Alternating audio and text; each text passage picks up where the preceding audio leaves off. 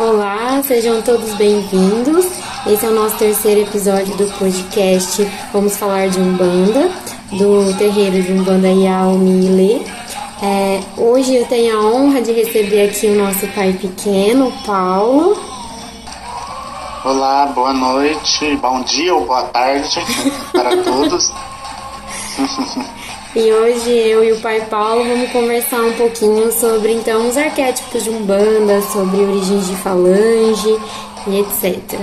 Tá bom? Espero que vocês aproveitem é, que seja um, um episódio de crescimento, de entendimento para vocês. É, como sempre, né, eu tenho feito por aqui, faço nas nossas palestras, eu gosto sempre de começar com uma reflexão, então com uma pergunta. Então, o que vocês entendem por orixá? O que vocês acham que é orixá? É, qual seria o significado de orixá? O que, o que, que orixá significa ou simboliza na vida de vocês? É, pela definição, então, é, orixá seria o poder de Deus manifestado.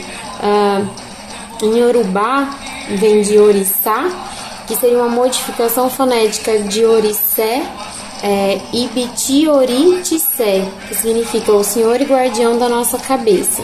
Então é o poder divino em si mesmo, é, é o poder de Deus manifestado de forma personificada em um ente da natureza divina. É, é, é, de algumas formas mais sentidas como energias da natureza, é, temos uma energia maior, que seria, por exemplo, Iemanjá com as forças do mar, que nos ajuda com esse tipo de energia, seria o nosso oriçá das águas. Tem as águas doces, que seria Oxum, é, dos ventos e raios, que seriam nossa querida Yansan, e é um tipo de energia que nos abraça, que nos é, dá a vida, no mais cru e nu, assim dizendo. É isso. É, bom, e aí como, é, como que é organizado, né, os orixás? A gente sabe que os orixás são, então, a manifestação de Deus, são o poder de Deus manifestado. E como que eles se organizam? Como que é essa hierarquia é, que dá origem, então, às falanges, às linhas de trabalho? Existem três hierarquias que vão sustentar as linhas de trabalho e, portanto, os arquétipos e as maneiras como esses arquétipos vão trabalhar. A primeira hierarquia delas é a hierarquia divina. É, elas vão iniciar-se então com os orixás regentes do primeiro plano de vida. Ou seja, cada orixá ele vai ter sua própria hierarquia. Esses orixás da hierarquia divina, eles são padrões vibratórios gerados por Deus, é, que estão então associados aos orixás, e eles vão ser seres divinos idênticos em tudo, e vão distinguir-se apenas pelo seu complemento. É, ou seja, quando a gente fala da hierarquia divina, Iemanjá é Iemanjá e ela é idêntica a tudo. Ela vai se distinguir pelo seu subtipo, pelo seu complemento. É, todo orixá divino, todo orixá da hierarquia divina, ele vai ser formado então por um padrão universal masculino e esse padrão universal masculino vai ser diferenciado por um subpadrão feminino. Por exemplo, é, se eu tiver algum como padrão vibratório geracional, então como padrão universal masculino eu tenho algum. Quem vai diferenciar é o padrão feminino que complementa, ou seja, o orixá feminino que vai complementar esse padrão vibratório geracional. Então a gente tem, por exemplo, Ogum e Oxum, Ogum e Yansan, Ogum e Iemanjá e assim por diante. E o contrário também é verdadeiro. Então, todo padrão universal feminino, todo orixá é, feminino, ele vai ser diferenciado pelo seu subpadrão masculino. Então, aí a gente tem Iemanjá com Ogum, Iemanjá com Xangô, Iemanjá com Baluaê e etc. E é cada um desses subpadrões, ou seja, cada uma dessas misturas, que vai dar origem, então, a uma hierarquia natural, a uma falange desse orixá. Uh, já na hierarquia natural, que é a nossa segunda hierarquia, a gente tem então o plano, ela vai ter início no plano de criação, elemental da criação. É onde os seres, onde esses orixás, eles vão receber qualidades atreladas aos seus elementos. Por exemplo, a gente tem o Ogum Sete Espadas. O que, que significa esse Ogum Sete Espadas? Que ele tem o regente divino Ogum e o seu regente natural, as Sete Espadas. Então, o regente divino ele vai sempre representar o poder, então Ogum como regente divino, e Ogum Sete Espadas, que é o regente natural, a ação é quem vai fazer. É, esses orixás natural, eles são sempre associados aos elementos formadores da natureza. E dentro de um mesmo elemento, a gente sempre vai ter esse orixá ativo e passivo. Quando eu digo ativo e passivo, é onde ele vai ter é, a sua força maior ativada, e passivo não significa que ele existe ali, ele pode ser cultuado ali, mas a sua força não é tão grande, não é tão ativa quanto no elemento, é, no local onde ele é ativo. Por exemplo, no elemento água, quando a gente fala de água, a gente tem Iemanjá ativa no mar e passiva em rios e lagos. Da mesma forma que a gente tem Oxum ativa nos rios e cachoeiras e passiva no mar. É, não quer dizer que esse orixá não esteja atrelado à água, quer dizer que ele vai ter seu ponto de força a depender de quem, de qual orixá nós estamos falando, a depender de onde está esse local de força. E é isso que vai diferenciar. É, o poder, a, a atividade desses orixás nesses elementos naturais. Sim, aí vem as ramificações do mesmo orixá, por exemplo. É, Ogum, dando exemplo de Ogum, Ogum Sete Espadas, Ogum de Ronda, Ogum Choroquê e assim por diante. Então temos é, o regente divino, que seria a força, o poder de Ogum, só que vem o regente natural, que seria as ramificações e as diferenciações desse mesmo é, orixá. Que vem a segunda, no caso, uma segunda, digamos, qualidade desse orixá. Ele é um o Ogum, a força maior, só que a, a diferença dele, a qualidade dele entra nessas ramificações um algum sete espada, um algum choroquê e enfim. É, e esses orixás naturais, essas ramificações, é, elas podem ser regidas por um orixá só, por dois orixás só, é, a depender de como elas vão trabalhar, a depender de qual é a sua linha evolutória. Então, por exemplo, a gente pode ter é, uma hierarquia que vem regida por algum Iemanjá, por exemplo, é, ou uma hierarquia que seja regida por Obaluaê e Oxum, é, e assim sucessivamente. Então, quem, o que vai dizer quem rege né, esses orixás naturais, se eles são unipolares por um orixá só, bipolares por dois e etc., é, é o caminho evolutório e a coroa do médium. Então, as qualidades elas vêm também, elas são adquiridas ao longo desse caminho é, evolutório. Por exemplo, o Ogum Choroquê, que é o nosso Ogum de porteira, quem fica ali, onde a gente bate paó toda vez que a gente chega, é, ele é regido por Ogum, ele é uma qualidade de Ogum, que também é regido por Exu. É, então ele é um, um orixá natural bipolar, então ele tem essa qualidade de ser regido por dois orixás e é a sua qualidade de algum choroquê. Sim. É, o que fica lá na tronqueira nossa, lá na, na nossa porta, o algum choroquê, vem de especificações de duas falanges, por exemplo, Ogum está muito presente, que é o, o no caso seria o regente divino, que seria Ogum, só que as qualidades, o que esse Ogum faz por nós, veria muito também do Exu. Por isso seria Ogum Choroque, é o que o, o, a força maior seria de Ogum e viria Choroque, que seria o que ele faz por nós e pela casa. Ele protege, ele ronda os caminhos, ele tem essa, essa outra qualidade do outro orixá também, junto com Ogum. Isso. E aí na nossa terceira é, hierarquia, né, fechando a pirâmide que vai sustentar os trabalhos, a gente tem a hierarquia espiritual. A hierarquia espiritual nada mais é então do que a hierarquia formada por espíritos que por meio mediúnico passam a atuar, né, a trabalhar em benefício da humanidade. E é aí que a gente chega nas linhas de trabalho, nos guias. Então percebam, a gente saiu lá do divino, dos orixás divinos, é, que são idênticos entre eles e vão se diferenciar ah, através das linhas de cruzamento. Chegamos nos orixás naturais, que são as qualidades, as origens das falanges, e aí até as linhas de trabalho, que são os nossos guias, que são quem vem para trabalhar. Uh, as linhas de trabalho elas são fundamentadas tanto no divino como no natural, mas elas são sustentadas pelos orixás naturais.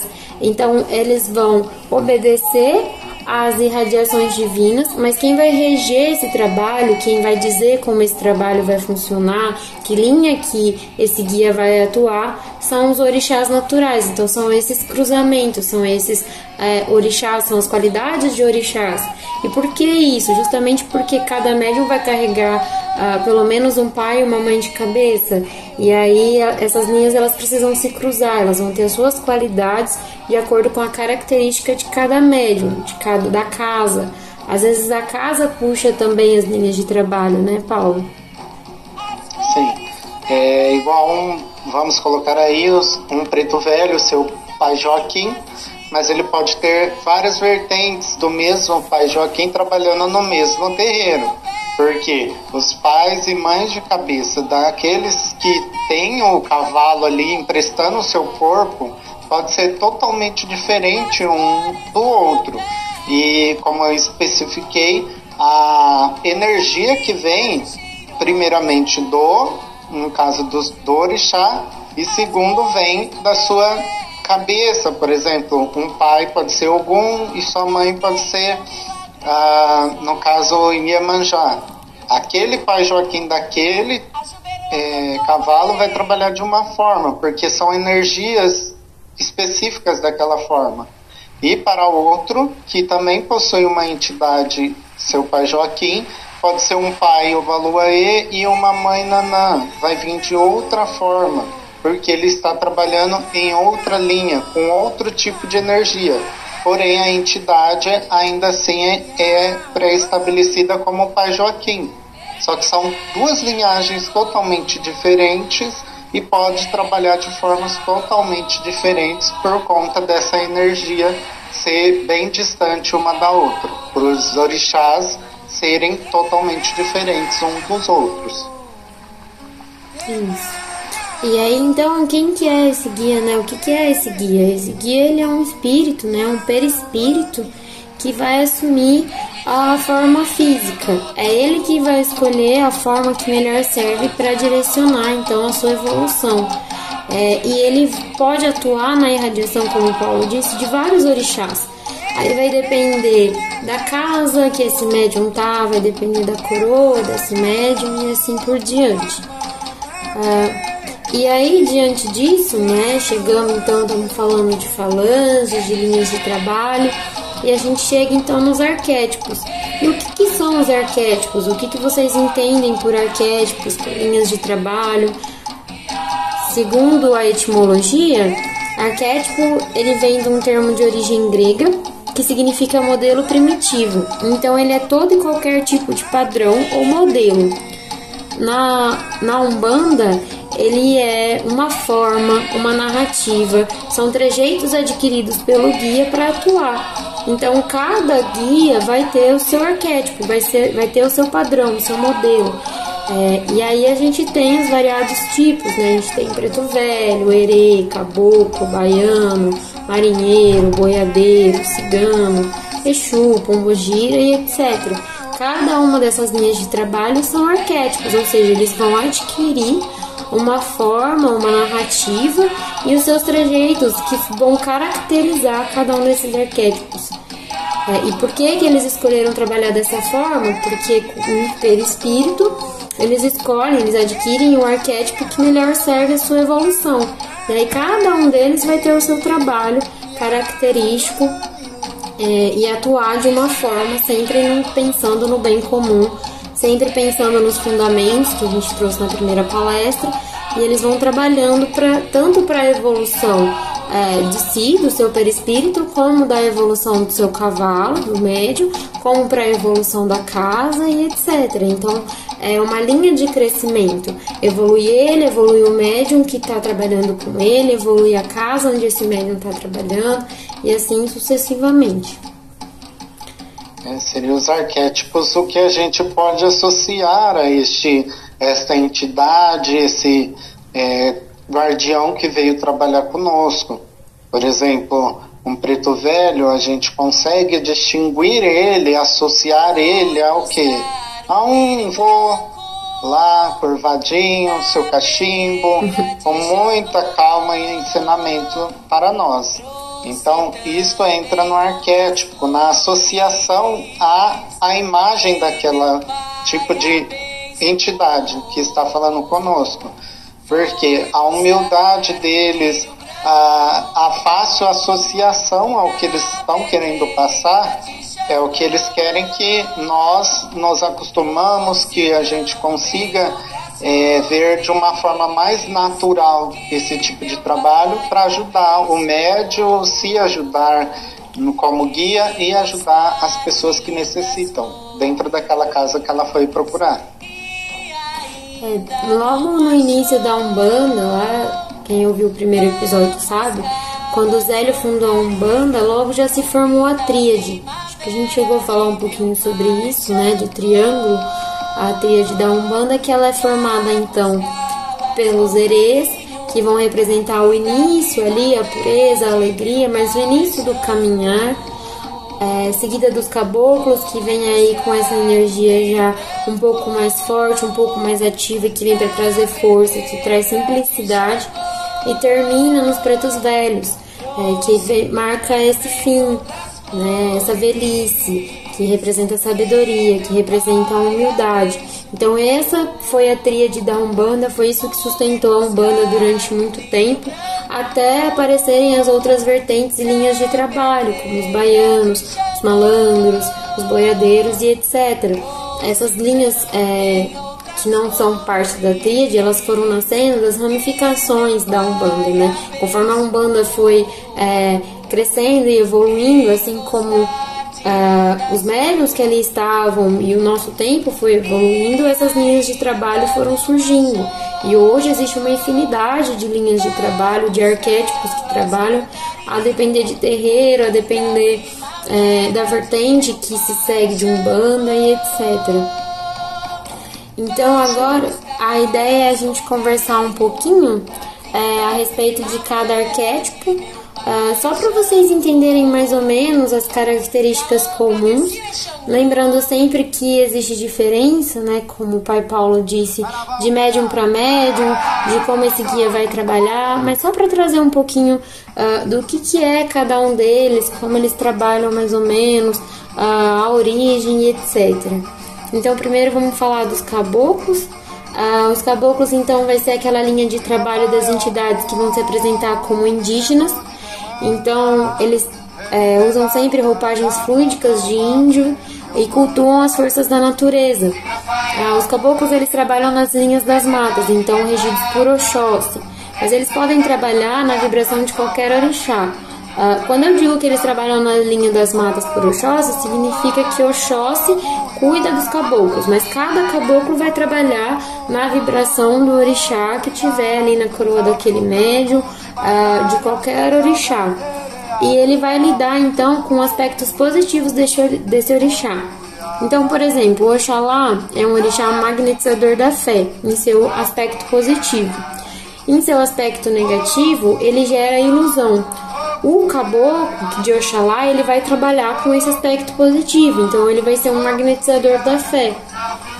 Uh, e aí os nomes dos caboclos, né, o nome de cada caboclo está atrelado a nomes de tribos, as astros, a fenômenos climáticos, as rochas, as penas de aves, plantas e etc. O nome vai dizer muito sobre a origem é, ou a forma de trabalho, o ponto de força daquele caboclo. Uh, não necessariamente vocês têm que ter pressa para descobrir um nome ou qualquer outra coisa da entidade. Quando chegar a hora, ele vai contar. Mas saibam que os nomes eles têm um significado, eles não são à toa, eles representam algo. No caso do caboclo, está sempre atrelado a isso, ou a tribo, é, ou aos astros, fenômenos climáticos, e aí pode ter relação ao seu ponto de força, sua forma de atuação e etc. É, a saudação é sempre o que caboclo, o que arô, que significa salve os caboclos. e eles vão ter como características de trabalho o aconselhamento direto. Se vocês já falaram com o caboclo, vocês vão ver que eles não dão voltas. É sempre respostas muito diretas e precisas. Eles trabalham usando ervas, é, podem fazer uso de fumo, então sempre muito atrelado ao natural, sempre direto, falando o que precisa e trabalhando, ah, buscando limpar, trazendo conselhos e sempre com essa ligação à natureza e etc. Voltando um pouco sobre os nomes que são atrelados a todos os tipos de entidade, é, tendo o nome da entidade, você tem um poder maior, você tem uma, vamos dizer assim, você consegue associar melhor a, o que aquela entidade é, como ela é e o que ela precisa. Mas existe muitos e muitos médiums maravilhosos que trabalham há anos com entidades que nunca precisaram dar o nome. É, saber o nome de uma entidade e, é, como se dizem, não é uma coisa necessária. Entenda como funciona, como aquela entidade trabalha, como que ela pode ajudar e isso é muito melhor do que você saber o próprio nome da sua entidade. Os caboclos vêm com uma força gigantesca de Oxóssi, porém existem várias linhagens. Tem caboclo que trabalha na beira da água, tem caboclo que é, trabalha com fogo. Então é uma ramificação muito grande, não tem necessariamente que dar nomes a eles diretamente porque eles podem trabalhar de diversas maneiras e ajudar de diversas formas. Então, sempre é, que forem trabalhar com seus caboclos, é, deem prioridade a isso, a saber como ele trabalha, a como ele pode ajudar alguém, certo? Isso aí. E aí a gente tem os nossos queridos pretos velhos, né? Que é aquele arquétipo, então, de velhos africanos, muitas vezes escravizados. É, é aquela linha de trabalho tranquila, que vai ter um campo de atuação muito vasto. É, eles podem atuar nas sete linhas de Umbanda. O seu padrão vibracional originário é de Obaluaê e Omolu. Então, quando a linha de pretos velhos começou, eles trabalhavam com o padrão vibracional de Obaluaê e Omolu, uma vez que é a linha das almas, né? Eles vão trabalhar em uh, vão trabalhar com as almas e eles vão trabalhar para a evolução nos sete sentidos da vida do ser. Então, eles vão atuar de fato nas sete linhas de Umbanda. Eles vão trabalhar sempre buscando essa evolução nos sete sentidos da vida. O nome dos pretos velhos, é, eles vão servir para individualizar a sua atuação e identificar a sua procedência. Então a gente tem uh, como exemplo, por exemplo, preto velho do Congo, então João de Angola, preto velho das almas, o preto velho das, das matas é, e etc. E eles vão ter como característica de trabalho, então, sempre aquela tranquilidade, aquela paz. Eles vão consolar e aconselhar. Eles vão fazer benzimentos, então eles também utilizam ervas, principalmente arrudo e boldo. Ah, vão fazer uso do fumo através de cachimbos ou de palheiros, etc. Eles gostam muito de tomar um café, de conversar. É, e tem esse arquétipo, esse aspecto de vô mesmo, né? Traz esse conforto de avô e avó. Sim, mas como todo, é, todo tipo de entidade, como havia dito antes, eles trabalham em várias ramificações de vários tipos de Sim. linhas vibracional. Pode ser originalmente o Balué e o Molu por questões de vencimento, de ajudar com algumas receitas de cura e tudo mais, por causa de Obaluaê. Mas também existem pretos velhos que trabalham em linhas mais, é, vamos dizer, fazendo trabalhos não somente na linha vibracional de Omolu, eles fazem trabalhos que podem variar com a necessidade da pessoa que está ali na sua frente. Então, associar eles ao Omolu, a tranquilidade, a cura, é uma, um padrão que às vezes não vai existir Porque aquela casa pode às vezes não ter somente isso, não ter somente um, um preto velho calmo, bonzinho. Uhum. Existem vários tipos de arquétipos é, para isso. Então ele pode vir numa linha vibracional totalmente diferente de Omolu, de Obaluaê. Pode ser um preto velho muito ríspido e que gosta de, vamos pôr no, no convencional, de fazer macumba. então aí sai um pouquinho fora e as pessoas às vezes associam que ele não é um preto velho. Mas sim, ele pode ser um preto velho e trabalhar em outras linhagens pode fazer outro tipo de trabalho para aquela pessoa na necessidade dela. Sim. Não só porque ele é preto velho, ele tem que vir benzendo e ajudando uhum. sendo 100% é, simpático, caridoso. Não, temos pretos velhos muito rígidos, muito nervosos também. Então, tenham, como eu disse, vou repetir, tenham isso em mente. Trabalham o seu guia para saber como ele trabalha.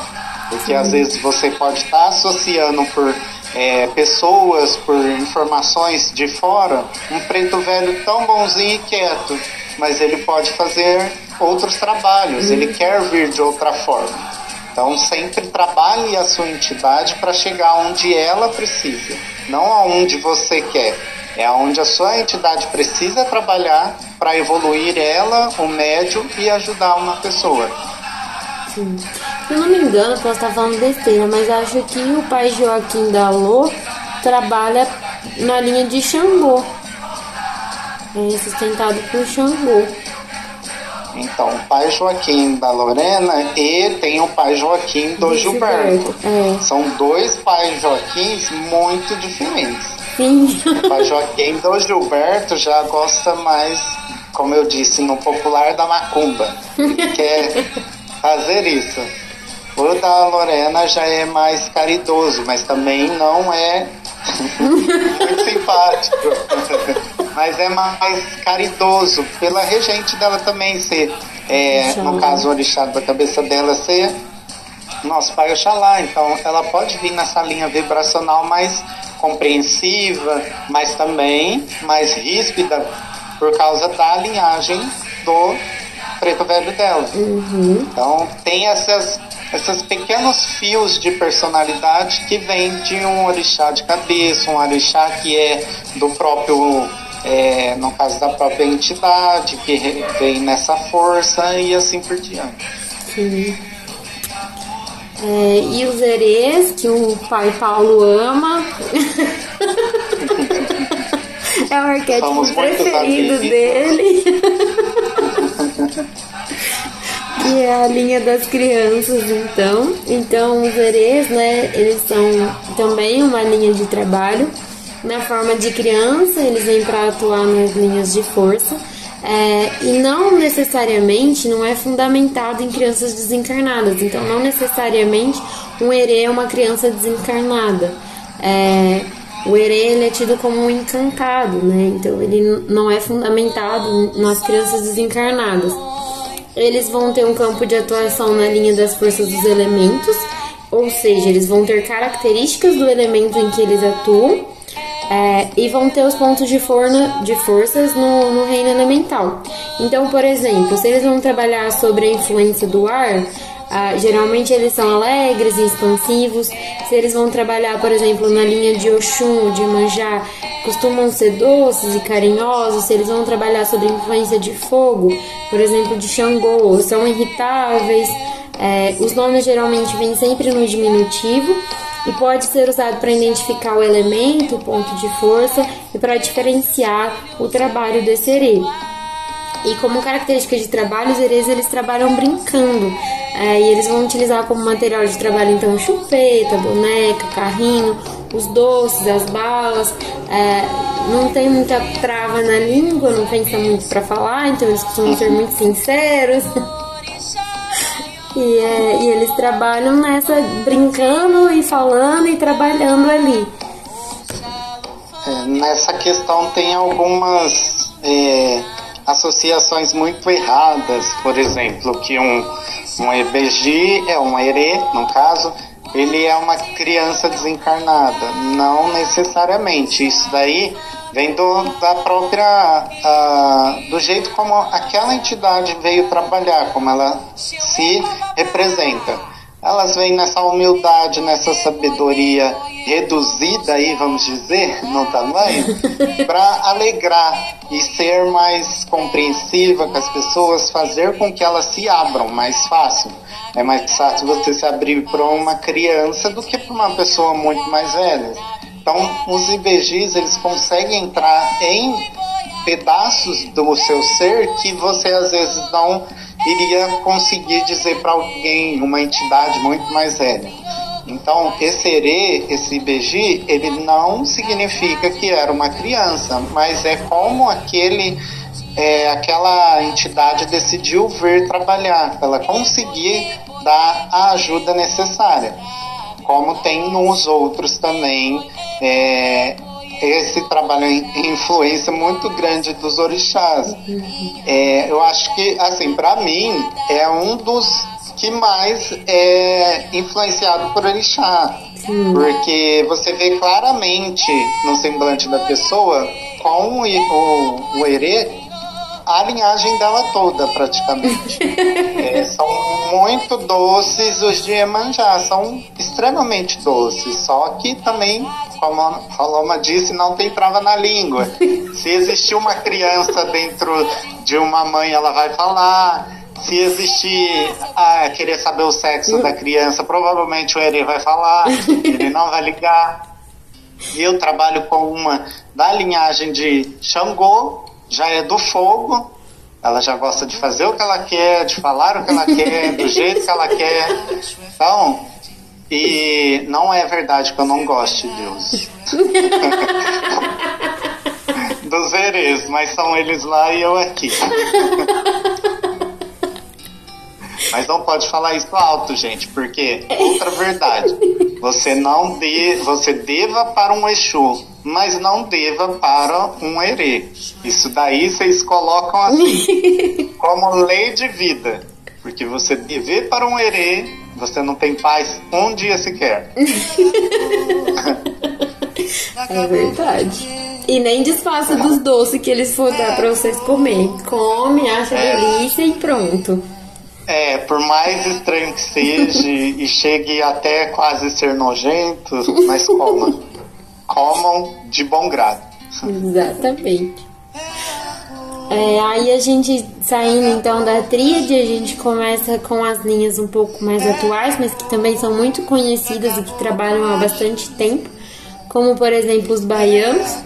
Uh, os baianos então vai ser uma linha de trabalho onde as entidades, os guias, eles vão se apresentar como baianos.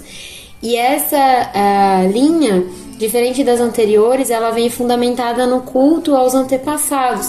Então, ela nasce primeiro uh, com o surgimento, né, como guia, como se o perispírito assumisse formas de sacerdotes, de religiosos, de pais e mães de santos que já se foram e voltaram ainda para trabalhar dentro da Umbanda. Então ela é fundamentada nesse culto a esses antepassados, a esses benzedeiros, a esses mães e pais de santos que atuavam lá na Bahia durante muito tempo. Uh, o campo de atuação dos baianos, então, vai ser a movimentação, a reordenação e a limpeza. Eles vão transitar por todas as linhas vibracionais, ou seja, eles vão trabalhar sobre a influência uh, de todos os orixás, eles vão poder trabalhar sobre todas as linhas vibracionais mas ele tem a sua origem, até por se tratar esse culto dos antepassados, né, dos benzedeiros, dos sacerdotes, etc., na linha das almas. Então, a sua origem vibracional tem a regência de Oxalá em Ansan, Barroiai, é, mas por conta de, desse, dessa origem fundamentada nos antepassados. Mas eles vão poder trabalhar e atuar nas diversas vibrações sobre regência dos diversos orixás. Os nomes eles podem ser os mesmos de quando é, eles estavam encarnados, ou eles podem indicar a linha, a falange, o elemento de força para que esse baiano trabalhe.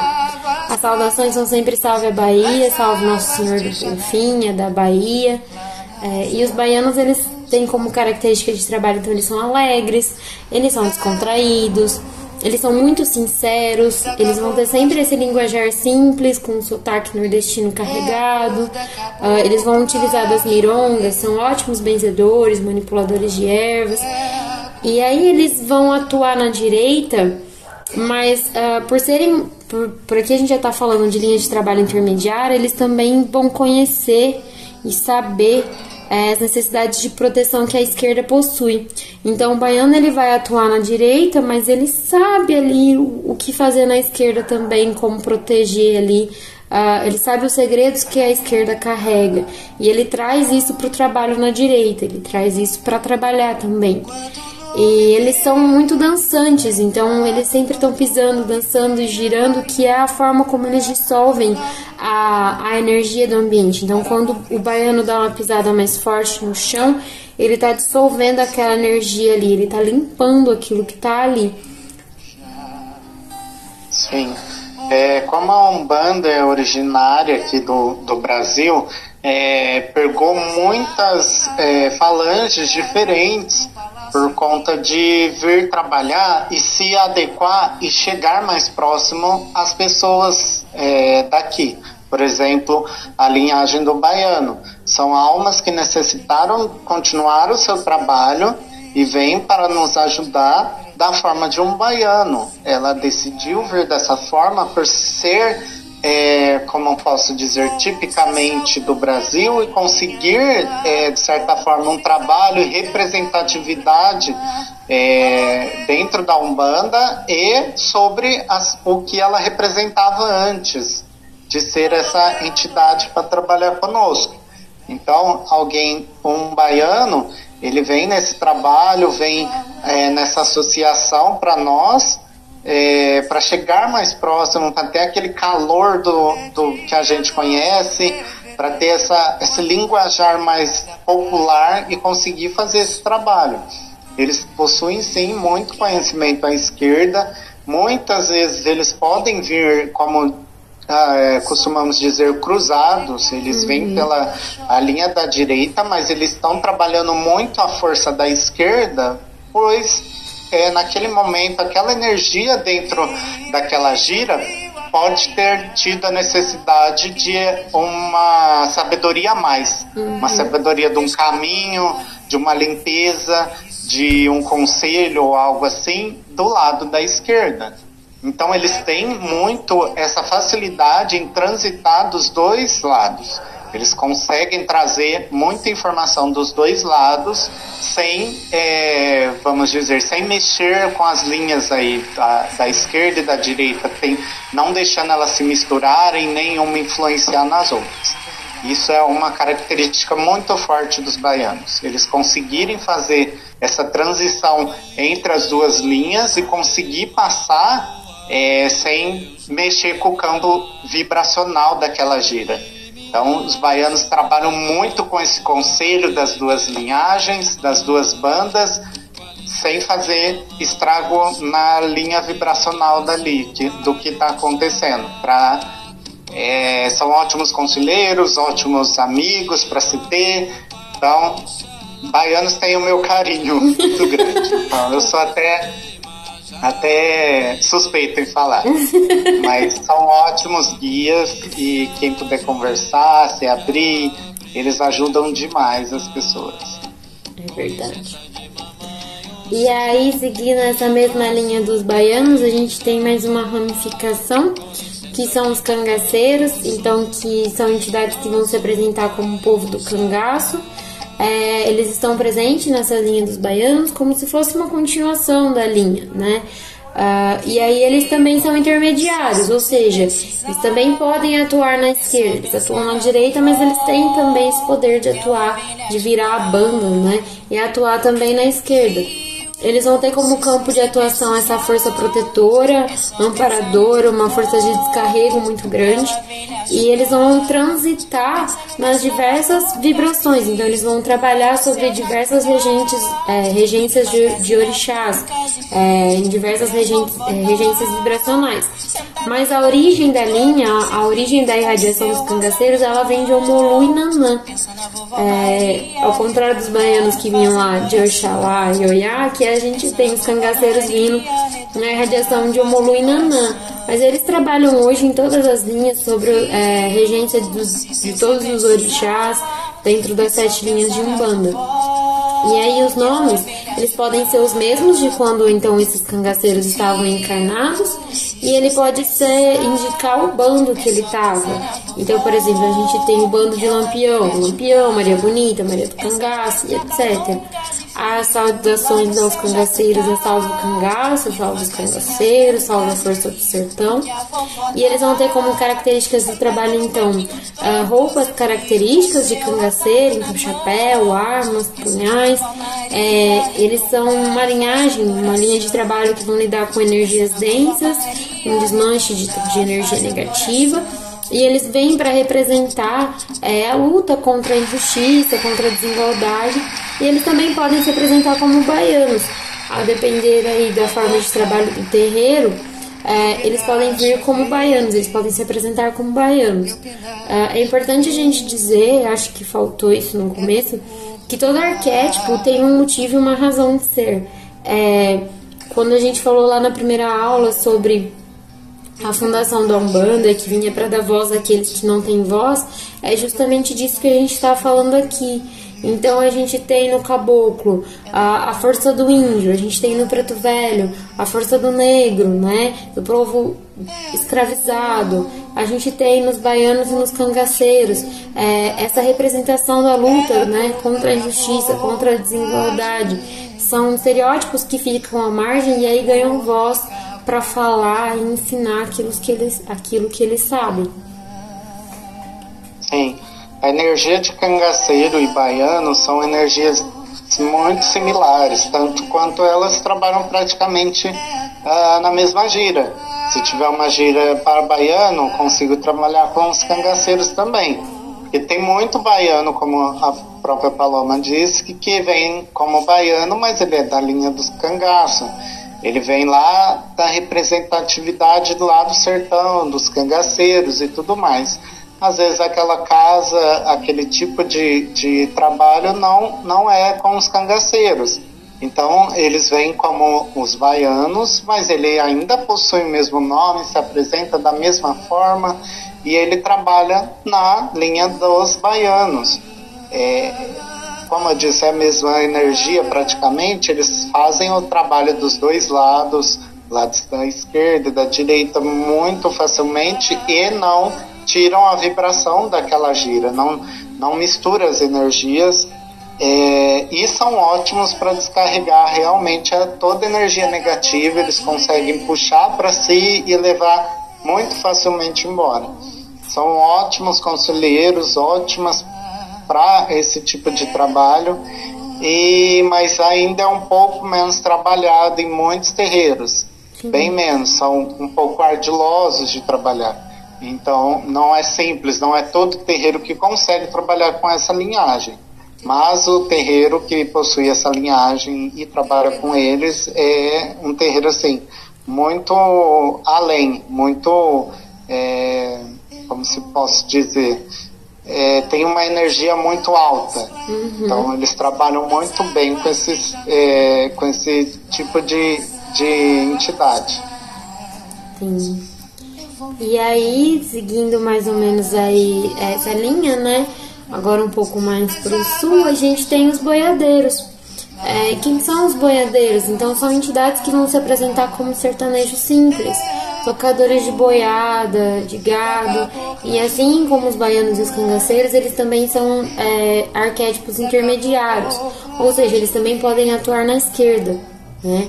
Eles vão ter um campo de atuação combativo é, de resgatadores, então eles lidam com os bois desgarrados. Né? Eles vão ser os responsáveis por trazer de volta esses bois desgarrados para o rebanho. É, eles vão transitar por todas as vibrações uh, mas eles são sustentados por Ogum, Inhansã e Logunã. Então percebam que eles são sustentados por orixás combativos, né? por orixás que têm é, essa essa qualidade de, de, de, combate mesmo, essa força, né, que é Gun, Yansan, Logunã. E os boiadeiros, eles podem ser uma linha evolutória para Exu. Então, um Exu ele pode evoluir e vir a trabalhar como boiadeiro. Uh, os nomes eles podem ser então o mesmo de quando eles estavam encarnados, uh, podem representar o ponto de força, a atuação, como por exemplo Zé Mineiro, Boiadeiro da Jurema, Zé do Laço e etc. A saudação é Getruá, Getruá Boiadeiro. Uh, e como característica de trabalho, os boiadeiros eles costumam ser sisudos, sérios, assim, eles são simples, uh, mas eles são bem sérios, eles são vigorosos, fortes, eles vão ter um linguajar próprio e vão usar como instrumento de trabalho o laço e o chicote. É, e aí, toda vez que o boiadeiro ele laça algo, ele faz o seu laço, ele está levando embora os espíritos, os espíritos ruins e trazendo para dentro da lei divina. Então, o laço do boiadeiro é esse pegar os bois desgarrados, pegar os espíritos e trazer para dentro da lei divina. É uma forma como eles usam para limpar o ambiente, para descarregar, para pegar aqueles que estão perdidos e trazer para dentro da lei divina, para dentro da lei maior.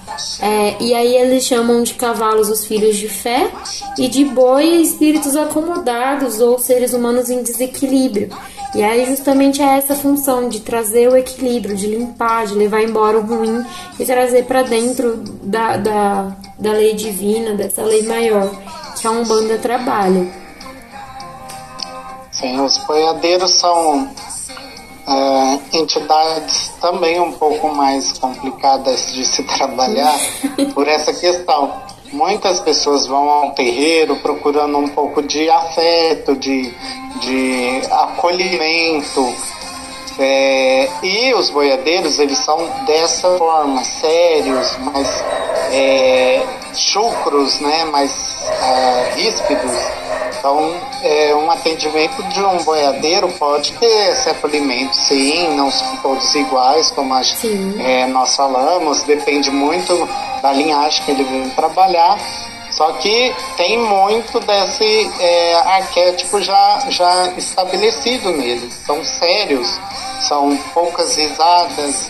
Então, se uma pessoa vai muito uh, delicada num atendimento com um boiadeiro, ela pode estranhar um pouco, mas ele não vai deixar de acolher ela. Só que ele vai ser mais sério, mais reto e direto. Vai tentar resolver o problema com mais facilidade para a pessoa. Então, os boiadeiros, dependendo a casa, às vezes dá a passagem, trabalha muito pouco com ele e tenta mais trabalhar numa linhagem mais acolhedora. Uhum. E nessa parte o boiadeiro, infelizmente, ele não acolhe tanto, ele vem mais resolver realmente levar aquilo que é ruim embora. Então, Sim. Então, para ele, esse é o dele mais primordial, digamos assim. Então, pro boiadeiro trabalhar numa casa, muitas vezes a casa usa ele muito para limpeza, terminar os trabalhos, laçar o que ficou para trás e levar embora. Então o boiadeiro ocupa muito esse espaço. Eles são ótimas entidades também. Sim. E aí o último nessa linha intermediária, né, os marinheiros, é, que vão trabalhar então como entidades originárias é, em paralelos aos baianos e boiadeiros então eles vão ser espíritos que viveram do mar, para o mar ou pelo mar. Podem ser soldados da marinha, pescadores, navegadores, ex-piratas e etc. Então eles também são uma linha intermediária que também vão poder trabalhar na esquerda, né? Quando vira a banda, eles podem trabalhar na esquerda também. Eles vão ter regência, como regência, o trono da geração. Então, lá, quando a gente fala das sete linhas, né, dos sete tronos, a gente tem o trono da geração, uh, que está assentado em Manjá e Omolu. Emanjá no seu polo positivo, que vai irradiar a energia da calunga grande, e Omolu no seu polo negativo, que vai absorver energia da calunga pequena. É, então, os marinheiros eles vêm trabalhar na, é, sobre essa regência, mas eles podem trabalhar nas sete radiações, nas sete linhas. Eles podem é, vir é, nas vibrações de todos os orixás, mas eles sempre vão ter uh, por trás na sua regência Iemanjá e Omolu, por conta dessa irradiação e absorção de energia. E aí os seus nomes eles vão estar sempre atrelados às falanges, aos pontos de força, ao modo de atuação. Então a gente tem o seu Zé do Mar, o seu Jangaceiro, o Marinheiro da Sete Praia, o Capitão dos Mares e etc. A saudação é Salve a Marujada. E como característica de trabalho, a gente tem os marinheiros alegres, brincalhões, é, e eles andam e dançam desequilibrados por conta justamente do magnetismo de Emanjá, das ondas. Então eles chegam tontos, né? Eles chegam desequilibrados. E aí, ao contrário é, do, do, que muito se pensa, o álcool para os marinheiros ele é essencial para que o trabalho seja feito, porque é o álcool que vai ajudar nesse equilíbrio, que vai dar a estabilidade para o marinheiro ficar em terra e conseguir trabalhar. Justamente porque esse magnetismo, essas ondas deixam eles desequilibrados, e aí o álcool que deixa a gente tonto equilibra eles, dá estabilidade. É, e eles vão se movimentar, eles vão ter os movimentos uh, liberando então essas energias ondulares. Então, quando eles fazem esse vai e vem, esse desequilíbrio, eles estão fazendo a limpeza da, da negatividade, da energia negativa. É, e eles vão usar então do mistério das águas para agir diretamente na essência das dores, das angústias e levar tudo isso embora. Sim. É o álcool ajuda nesse equilíbrio muito para eles. É, muitos vêm diretamente com, com para trabalhar com algo forte.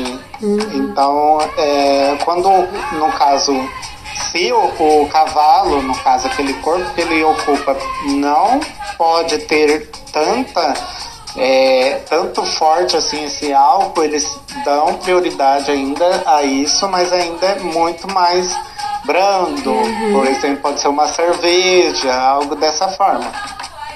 Eles vão respeitar é... o cavalo, né? Sempre. Respeitar o cavalo sempre.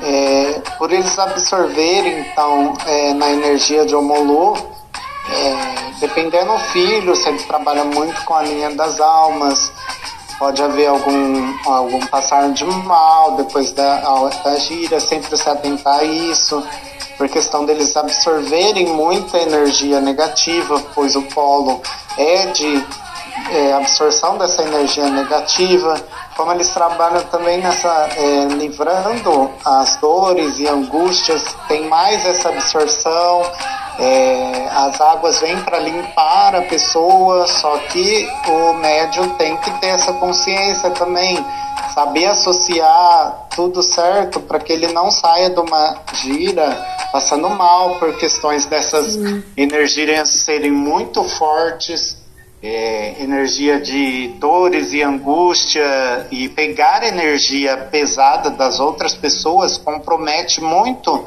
aquele o médium que está fazendo aquilo. Ele pode ficar muito mal. Então, sempre se atentar junto com os dirigentes, e quem está no seu terreiro para que isso não aconteça, você não saia de lá passando mal ou tendo algum problema.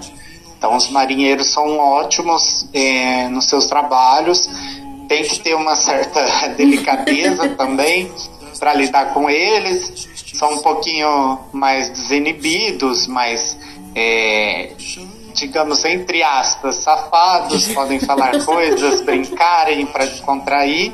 E sempre ficar atento no caso desses tipos de energia, principalmente os médios esponjas, os médios que têm seus pais nas coroas para essa absorção de energia, não atrapalhar ele e ele passar mal ou às vezes chegar embora do seu do seu ilê de uma forma muito ruim.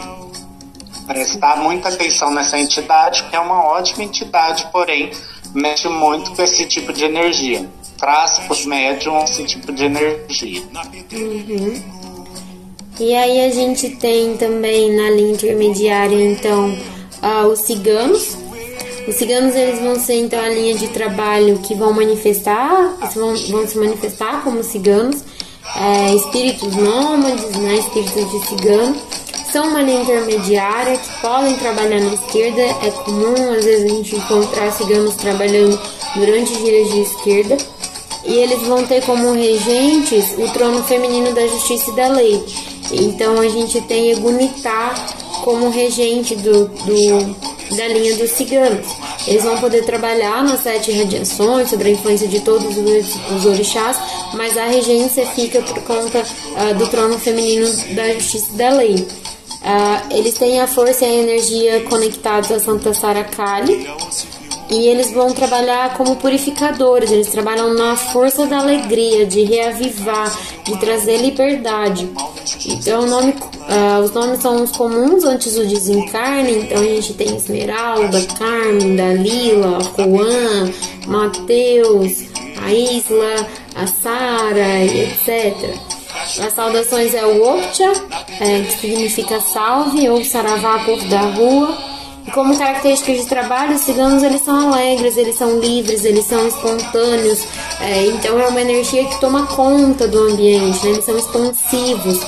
Eles vão cultuar o amor incondicional e a proteção da natureza e eles trabalham com esoterismo, então oráculo, quiromancia, cartas, runas e etc. podem ser uma, um modo, uma maneira desses ciganos trabalharem e sempre prezando a liberdade, a alegria de viver, o trazer de volta essa alegria, essa expansão de energia.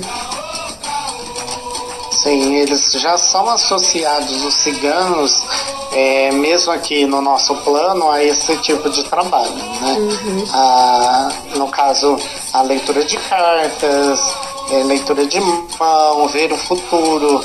Então são muito procurados nos terreiros, nos ilês dessa forma.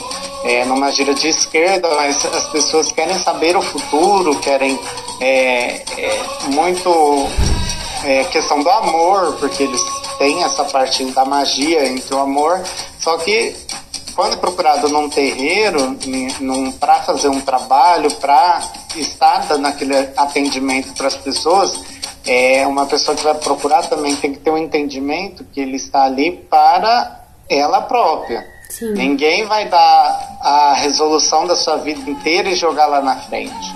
Pelo contrário, toda entidade ela te dá várias formas de você ver a sua própria vida. O livre-arbítrio, cada um tem que escolher a sua, a sua caminhada. Então, muitas pessoas também de terreiros é, tiram dinheiro com esse tipo de, de entidade de outras pessoas, fazendo elas acreditarem em uma coisa e até tirando é, dessas próprias entidades um pouco de credibilidade na, na no meio é, porque foi associado àquela tipo de entidade que ela faria um, um trabalho para ver o futuro e não é bem assim que trabalham as entidades. Uhum. Então tira essa credibilidade. É, uma gira de cigana é maravilhosa, porém muitas pessoas já vêm dessa forma, querendo saber de coisas que somente elas podem fazer, muitas vezes. Então, é, teria que ser um pouco mais trabalhado em todos os terreiros, os ciganos, de uma forma mais alegre, de uma resolução de um problema, te ajudar a fazer isso. Não tentar somente jogar lá para frente o seu futuro, fazer isso, porque é, é, são coisas que não podemos decidir por ninguém e nenhuma entidade que já desencarnou vai fazer isso por ninguém. Então, as, o pessoal cigano, essa linha dos ciganos, é, são ótimas para nos ajudar de outras formas e podem ser pregadas dentro do terreiro de outras formas. É, são ótimas energias de é, poder te ajudar a decidir um caminho sem resolução, de ver um problema por outra forma. Então, associar isso dentro ao seu ilê também é uma forma de, de ajudar eles mesmos a trabalhar melhor para todos. Sim. E aí, por último, a gente tem os malandros, é, que vai ser então uma linha de trabalho de entidades nascidas ali no Rio de Janeiro. São originários do Catimbó uh, e vão ser sagrados pela energia dos excluídos, daqueles que viveram às margens. É uma linha intermediária, então é muito comum a gente ver os malandros trabalhando na linha de esquerda.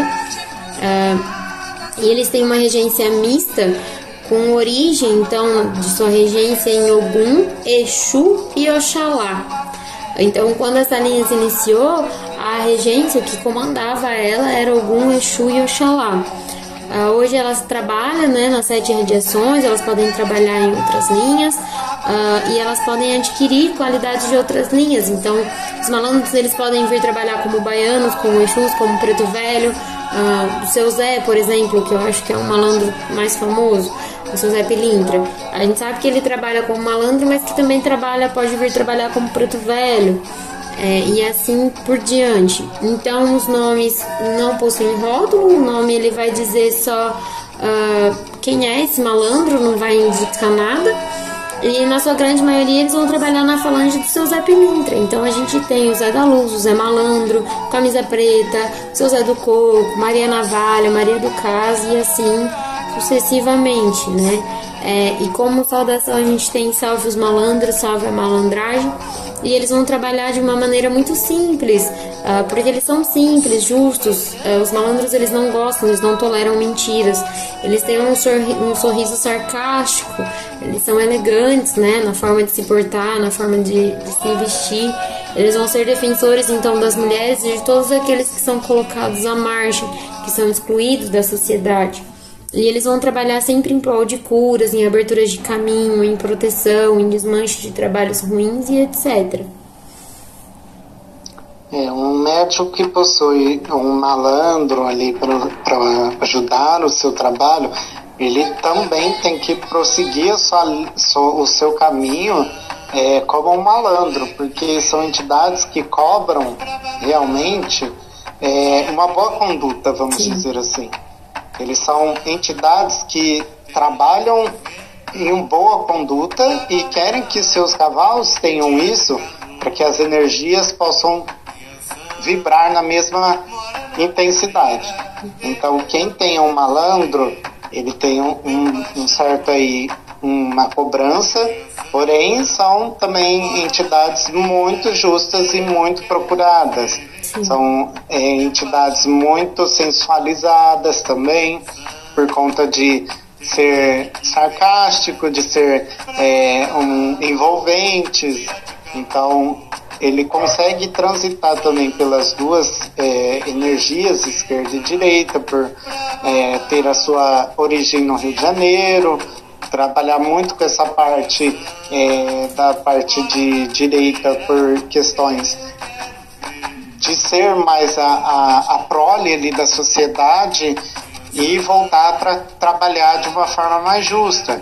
Do lado esquerdo, eles vêm por ser a escória, ter, ter vivido assim mais na parte negra da, da face humana e eles conseguem transitar nessas duas energias mais facilmente.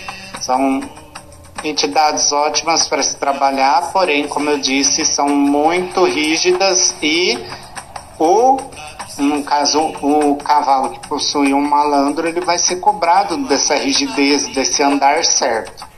Então, pode ser um pouco mais complicado de a pessoa entender. Até ela entender, é, ela pode sofrer um pouquinho. Mas é isso, eles trabalham bem, certos, justos e querem também que a pessoa com que eles estão lidando, dando essa energia, dando o seu melhor, porque ela, eles ajudam muito o cavalo, possa também ter essa justiça, esse andado certo e etc. Exatamente. É, eu acho que o Paulo disse tudo, é bem por aí. E com isso a gente acaba os arquétipos de hoje. Eu não vou falar de Exu e Pombogira, apesar de ser arquétipos também, porque a gente vai ter um episódio só para conversar de esquerda, uh, para explicar um pouco melhor como a esquerda trabalha, é um pouco diferente. Então por isso a gente separou. E aí a gente é, fica. E a esquerda tem muito misticismo, tem muita coisa que entra no meio, tem que ser desmentida e creditada a outras coisas importantes e positivas, porque é associado muito à negativação, a coisas ruins, a trazer sempre. É, muita gente procura uma justiça que ela acha que só ela que está certa e que só ela tem a justiça. Então esse lado do dos nossos trabalhos também trabalha é, a justiça própria.